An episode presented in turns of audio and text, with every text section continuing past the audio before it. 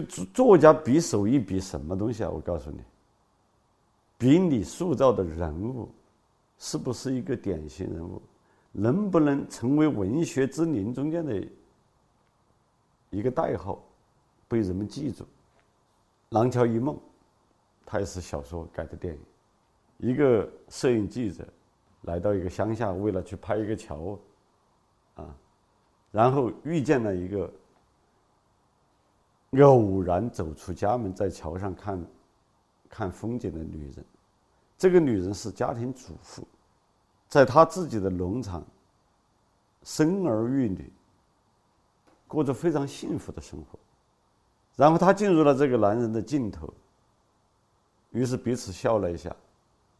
然后男人到她家去借水喝，于是认识了一个单身的流浪。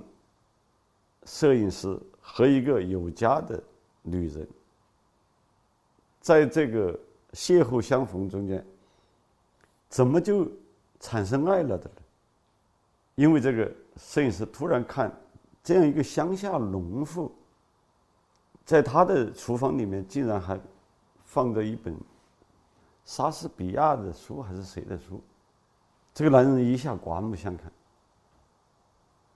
这样一个乡村农妇竟然看这么高雅的文学作品，于是两个人有了谈话，有了一夜情。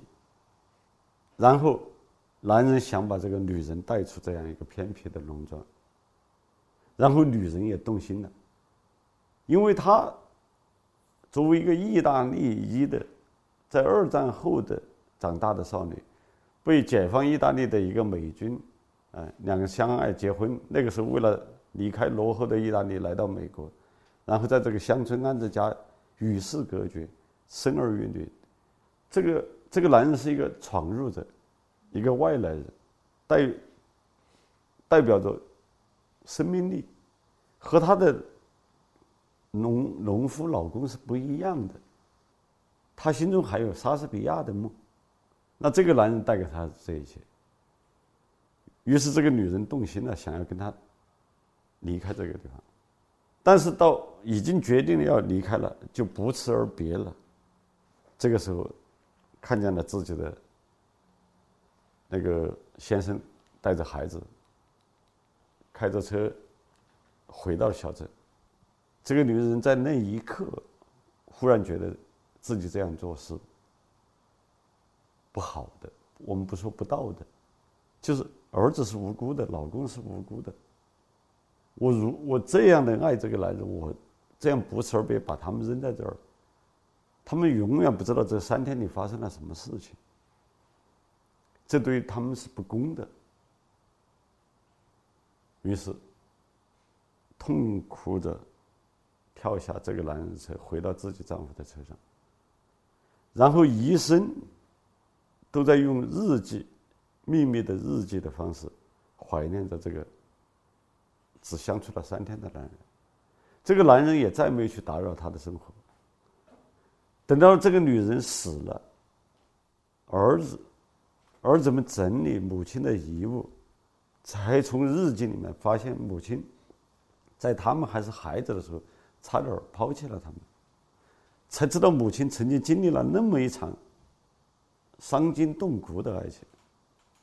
那这个男人离开这个女人过后，一生也没有再结婚，老了在酒吧里面跟一个黑人萨克斯手，啊，在在那种音乐中老去，一生都在回忆这三天中的那个女人。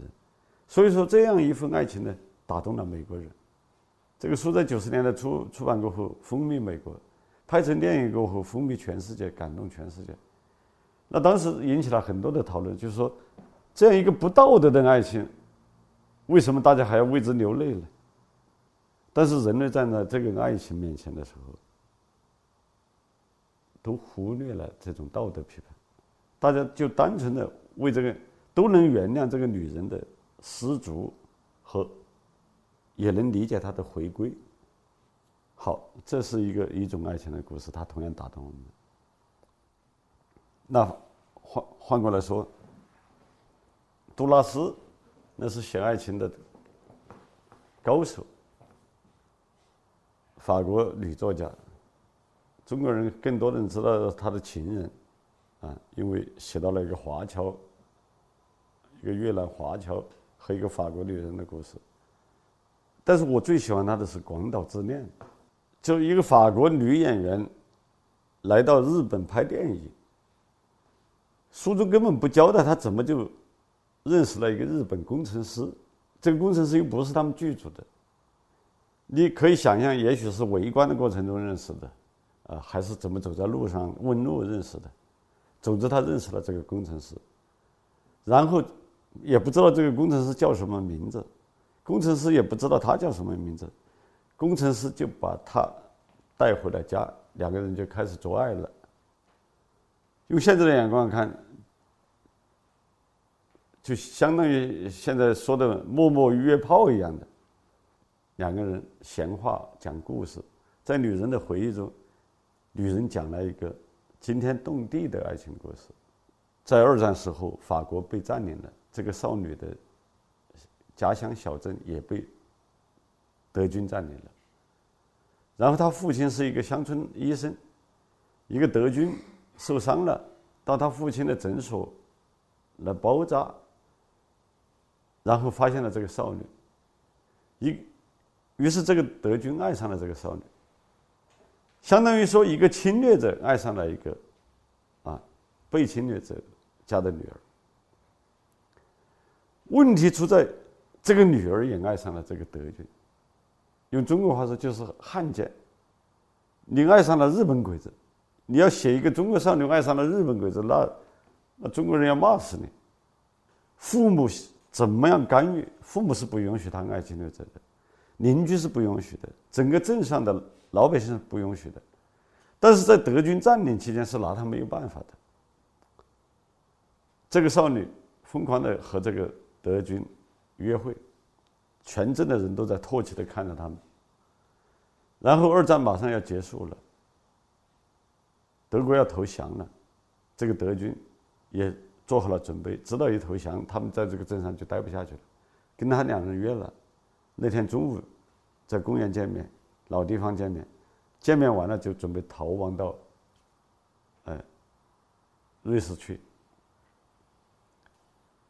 就在他们约会的少女赶去的路上，只听一声枪响，被游击队把那个德军打死了。然后法国解放，德国投降，然后这个少女被全镇的人，因为。你是法奸，你是一个爱侵略者的不要廉耻的少女，于是像中国人一样的把她头发剪了，或者说挂着破鞋游街，然后丢尽了全家人的脸，然后父母把她藏在地下室，然后她在地下室疯了。经过几年过去，母亲整个外面的风波一平了，母亲。有一天把他放出来，一个夜晚，给了他一辆自行车，让他远远的离开这个小镇。于是这个少女骑着自行车去了巴黎。以后她怎么成为演员的、成为明星的，没有交代。若干年之后来到日本拍戏，然后跟一个日本的有家的工程师上床了，然后甚至两个人相爱了。两个人做完爱就说明天我们不见面了。但是第二天，那个男人又不由自主的又到他们居住去了，然后他又不由自主的要跟着这个男人走了，两个人从纯粹的约炮变成了爱情，变成了难分难舍，直到最后，这个女人说：“我明天就我们剧组就撤了，坐飞机回去了，你不要来送我了。”男人说：“我也不去送你了。”但是等到走进机场安检。女人感觉到后面那个男人一定来了，果然回头一看，那工程师跑来了。在最后的拥抱接吻之中，这个时候两个人才想起来，互相都不知道对方的名字。然后女人说：“那我就叫你广岛吧，因为是他们在广岛认识的。”男人说：“那我就叫你拉威尔，拉威尔就是那个法国小镇。”这个少女的故乡的名字。好，那我就就叫你拿威尔吧。电影到此结束，在这两句话里面，才把这个故事真正的主题点出来了。就是这对男女为什么会相爱？他们爱的基础是什么？如此难分难舍的原因是什么？是，这是两个都受过战争创伤的人。广岛是原子弹轰炸过的地方，没讲这个男人的故事，但是这个男人毫无疑问是在原子弹的大轰炸下成长过来的男人，在他的少年时代也受过战争的摧残。而女人也是，她是一个战争的受牺牺牲者，她不是枪伤的牺牲者，是因为这场战争，使得她和一个所谓的敌国的青年的爱情死亡了，他一生的爱就没了。这样两个都在战争年代受过伤的青年男女相逢。在彼此的叙述中，一定会产生同病相怜的东西。于是他们上床，哪怕是对这个男人说也是背叛，但是在全世界看来都能理解了。他就是一个好的爱情故事，他创造了，他讲的是一个战争与和平的主题，战争与和平与爱的主题。好，那我我在一九八零年的的爱情。这本书中回忆我的青春时代。那我想要塑造一个什么样的女人呢？就是我笔下这个女同学，一个只有在八零年代才会有的这样一种女人，就她爱你，他不是为了要抓住你，反而是把你越推越远，讲了这样一个故事。过去的爱情小说、爱情文学、爱情电影里面。我不敢说是没有，至少是少有的一种人物形象。为什么这个爱情我一定要加个一九八零年代的这个定语呢？因为只有在那个时代，刚刚结束文革，中国的平民家庭、知识分子家庭才有这样一种悲剧的大环境。因为这个女孩的父亲在被监督改造，中国的户籍限制。中国的人口管理在那个在八零年代是不可以随便到处走的。你不是说你想走哪儿就能走哪儿的。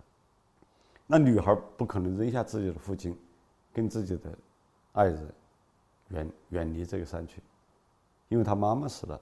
他说：“我要替妈替我妈妈留下来。”那这个男孩说：“那我愿留下。”那女人说：“也不行。”为什么呢？我不想成为第二个我妈。为什么呢？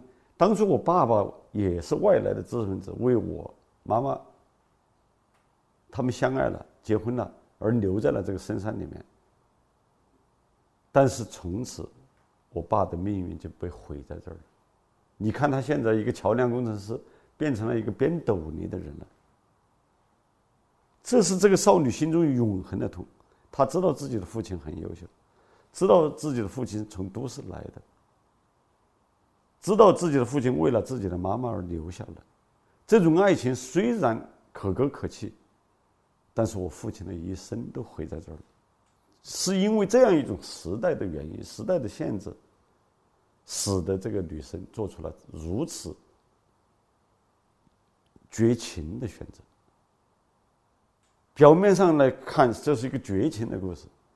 但是，正是在这种绝情之中，是才是一种最深的爱情。